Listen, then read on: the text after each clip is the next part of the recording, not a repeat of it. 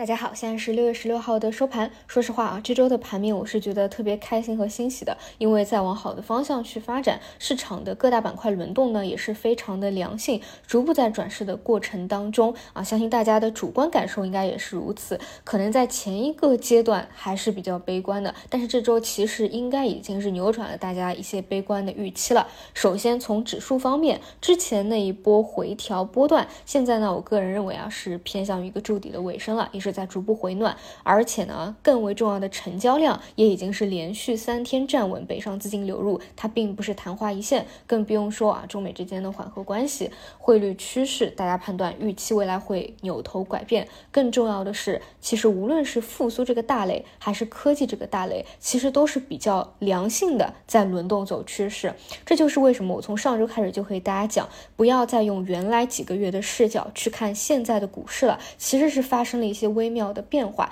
因为哪怕在上个月以前，其实呢，很多资金门派啊都是会有点互踩的，因为实在是就是存量甚至减量资金互砍嘛。你一个大类起来了，注定是要往其他的方向吸血的，然后呢，就有这种互踩的感觉啊。然后大家呢都会觉得啊，你只能往某一个方向去抱团。但是其实从上周开始，基本上这几大板块都是有分歧、有拉升，不断在这板块当中轮动切换，那反。而呢，你其实可以不断的走出一个趋势来啊，各个板块你回过头去看，是当下轮动主流的，其实都能够趋势新高出来。然后你们看啊，还有一点要注意的就是，连前段时间价值大类板块里面最为弱势的医药。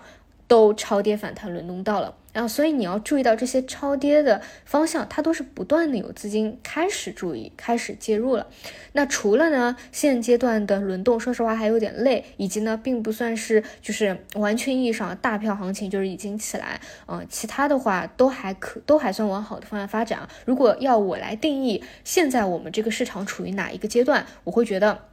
是在犹豫当中不断酝酿发展的一个过程，所以呢，我个人倾向于啊，呃，大家在后半年是可以期待有再有一波上升行情的啊，无论是指数方向还是各大板块啊，无论是 AI 加的产业驱动，还是那些超跌的复苏类的啊，其实如果能够继续这样轮动下去，未来资金增量资金入场，完全是可以。乐观一点，就千万不要再像前两周那样啊，就再有一个悲观的情绪。反正之前在最悲观的时候，我也给大家讲过嘛。我其实呢是拿基金的思路来给大家讲的啊，就是给大家讲，呃，我们去看一些历史能够有参考价值意义的。客观数据啊，只要你相信过去的规律啊，其实现在就是底部阶段。然后呢，其实这一周也是慢慢的开始转势回暖起来了啊，这个是比较欣喜去看到的。所以呢，我建议大家就是可以在这个周末或者说呃端午节的时候，可是可以花一点时间来好好去盘一盘啊自己的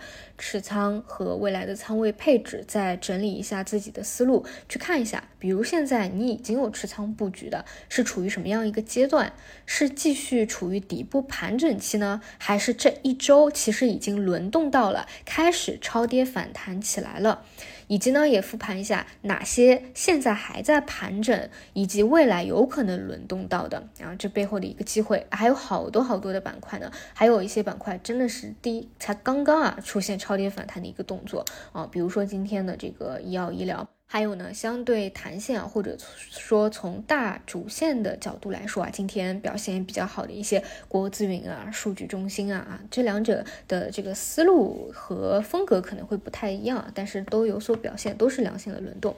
然后呢，就是想说啊，就是不要因为过去的股市啊 PUA PUA 的太久了，就让大家一直觉得永远都是涨不上去的啊，就是在一个箱体当中震荡震荡上下，但其实不会啊，任何东西都是周期。没有说永远都是下行的，也没有说永远就是在这边盘整底部盘整，它又不起来了。总之，行情呢，真的就是在半信半疑、将信将疑当中啊，就酝酿出来了。在大家一致性都看好和乐观的时候，它就结束了。嗯，所以还是比较期待后面，尤其是三季度、四季度的一个行情吧。那我们就到下周再去看股市发展的一个情况，就下周一再见啦。